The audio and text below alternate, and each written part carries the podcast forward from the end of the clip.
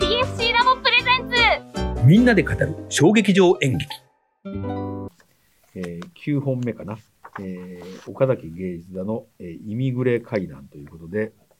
えーこれは、えー、と劇場がシアターイーストですけどこれ上里さんの名前をあえて書いてるのなんかいやあの、上上里里雄雄大大をを岡岡崎崎芸術座っていう、あれ名前こういうふうにもともとそうなのかななってますよ。へー前もなってましたそうよ。かそうか僕2回目なんですけ上ど。里さんって演出の人ですよねそう、作演出ですあ。そうかそうか上里さんの名前と岡崎芸術座だからもう一人、イ一コールなんだ人一人芸術座なんじゃないで すか。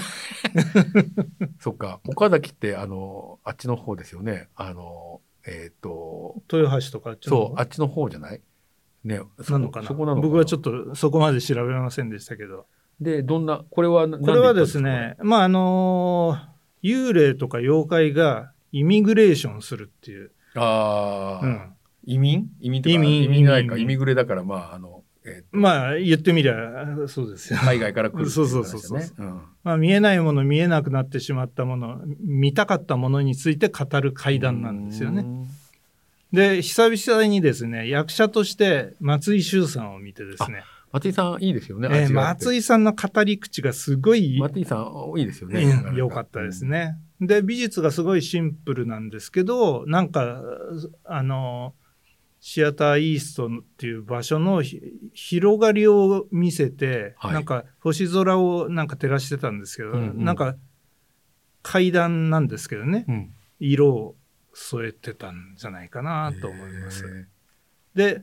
まあこの劇劇作家で演出家の上里さんっていうのは、うん越境したした、えーする人々をテーマとしした作品を発表してるんですけれども、うんうん今までもですね。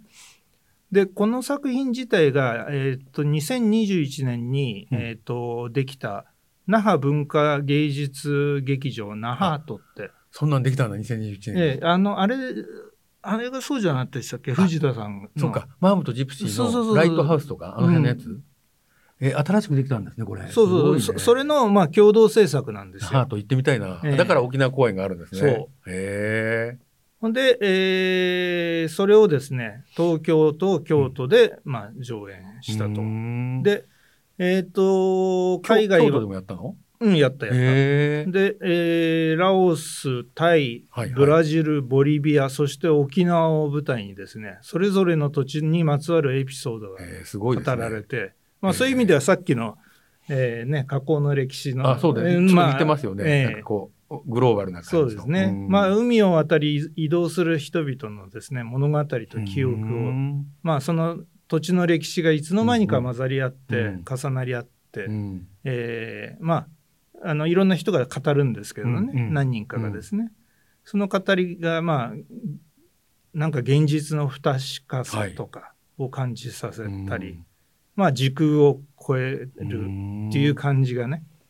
えーしたんで何割と抽象的なお話なんですかいや結構リアルあそうなんですね、うんリアルちょっと具体的な名前が出てきてそのラオスとかなんかでなどうしたこうしたそうみたいそなうのがそ出うてそうで、うなんかいきなり飲み物の話になったりですねあ現地の そうそうそうそうこれは面白いねだから実は日本からどうのこうのとかああ、えへえどうやって書くんだろうねそういうのって面白いねいや、まあ、彼なりのなんか、あるんですかねうん調べたことの成果なんじゃないですかね。そういえば岡崎芸術だってなんか昔シアターコモンズでもやってなかったかななんかえ、いや、僕ね、や山下さんと一回行ったのは、フェスティバゲルゲー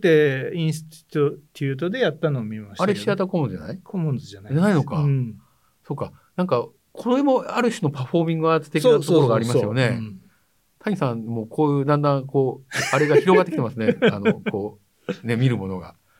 春日井さんの影そ響うそうそううんそうん、それもあるかもしれない ね。えはい、えーということで、えーちょっと、えー具体的にどんなものかがえ分かりにくかったんですが、まあ、ちょっとこれはね、あのなかなか説明しづらいです、難しいんですねえええー、イミグレえー会談でえーございましたと。